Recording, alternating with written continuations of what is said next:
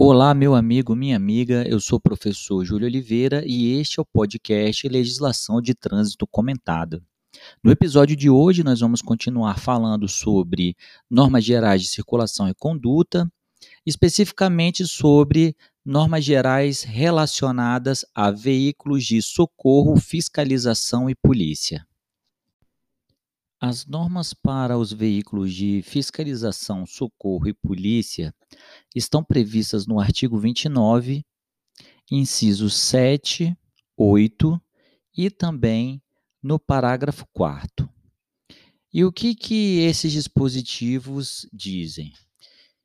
É, em primeiro lugar, eles esclarecem que esses tipos de veículos eles gozam de prerrogativas em relação aos demais veículos. E quais são essas prerrogativas? Prioridade de trânsito, livre circulação, livre estacionamento e parada. Só que essas prerrogativas, elas não são absolutas.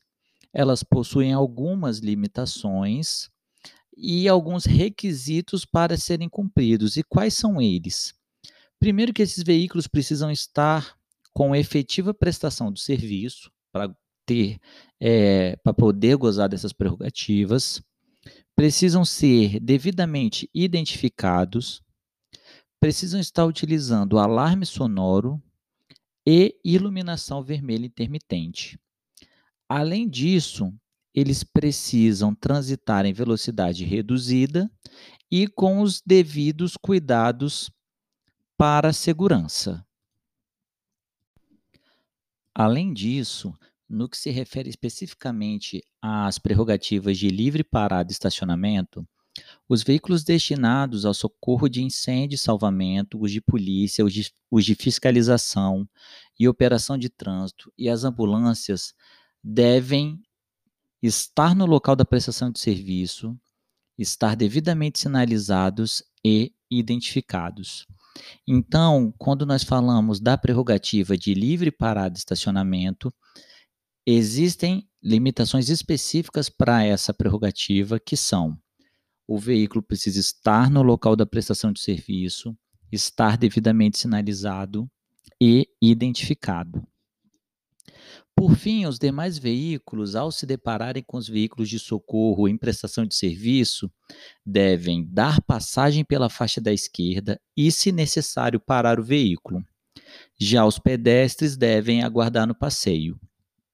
Então, quando deparados com veículos com prerrogativas de trânsito livre, circulação é, livre parada e estacionamento, os demais veículos devem dar passagem pela faixa da esquerda ou, se necessário, parar, e os pedestres devem aguardar no passeio, na calçada, a passagem desses veículos.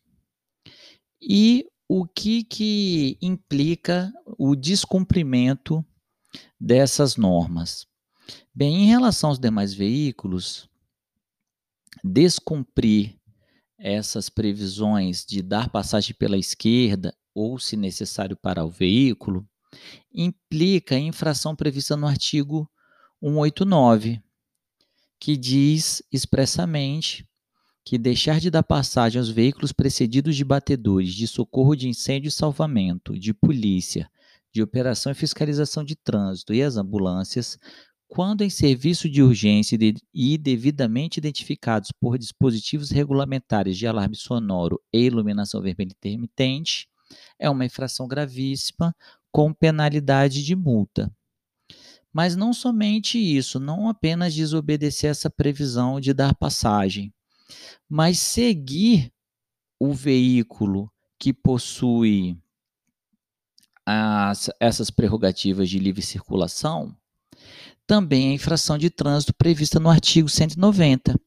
E esse artigo diz que seguir em seguir veículo em serviço de urgência, estando este com prioridade de passagem, devidamente identificada por dispositivos regulamentares de alarme sonoro e iluminação vermelha intermitente, é uma infração grave cuja penalidade é multa.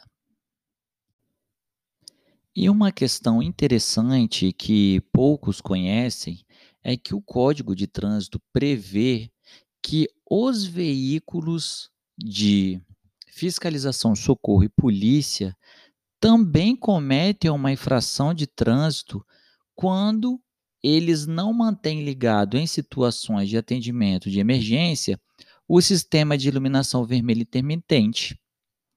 E isso está previsto no artigo 222 do CTB.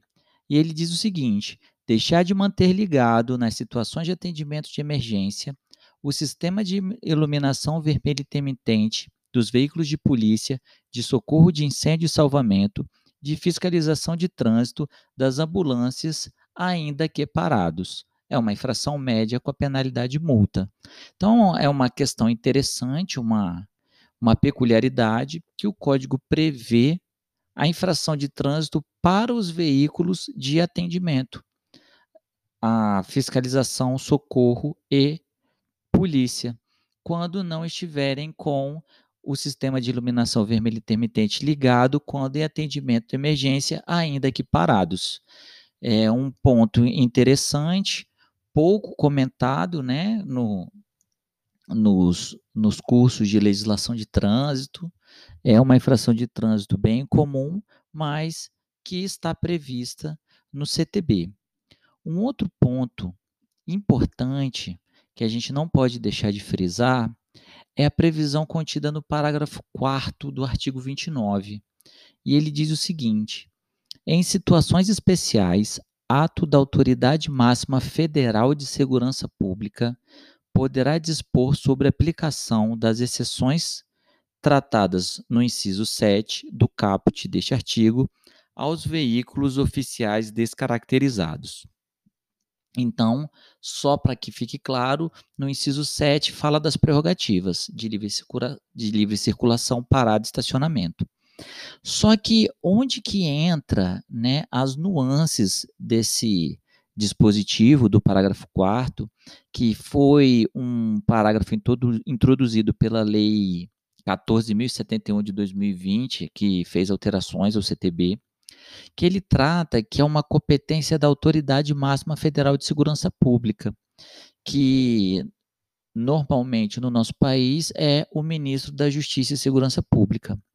Então ele não fala de nenhum órgão do sistema é, nacional de trânsito, não fala do CONTRAN, não fala do, do órgão máximo executivo de trânsito. Ele traz uma autoridade distinta do Sistema Nacional de Trânsito, ok? É, isso é um ponto que pode ser explorado em concurso público, porque, primeiro, é, é, uma, é um dispositivo introduzido recentemente pela Lei 14.071 e que traz uma situação diferente, traz uma prerrogativa de uma autoridade diversa do Sistema Nacional de, do Sistema Nacional de Trânsito, ok? E essa, essa prerrogativa é com qual finalidade? Com a finalidade de dar aos veículos oficiais descaracterizados as prerrogativas de livre circulação, parada e estacionamento. Por quê? Porque lá nós vamos ver no artigo 29 que os veículos, para gozarem dessas prerrogativas, precisam estar identificados ok? Então, para que haja uma exceção à regra, para que veículos descaracterizados possam usufruir dessas prerrogativas, é necessário que seja publicado um ato da Autoridade Máxima Federal de Segurança Pública. Esse é um ponto bem interessante, bem diferente, que existe uma boa probabilidade de ser cobrado nas próximas provas de legislação de trânsito. Então é isso, meus amigos e minhas amigas. Nós, nós ficamos por aqui. Terminamos mais um episódio do nosso podcast Legislação de Trânsito Comentado. Espero que vocês tenham gostado. Eu sou o professor Júlio Oliveira. Convido a todos a nos seguirem no Instagram, prof Júlio Oliveira, tudo junto. Nós temos também o perfil resoluções underline do underline Contran, onde nós trazemos muita informação, muito conteúdo para quem deseja se capacitar, adquirir conhecimentos na área de legislação de trânsito, é, voltados principalmente para concursos na área policial, Guarda Civil Metropolitana, Detran. Então tem muito conteúdo lá interessante. Nós buscamos atualizar diariamente os perfis e aguardo todos no nosso próximo episódio. Um forte abraço.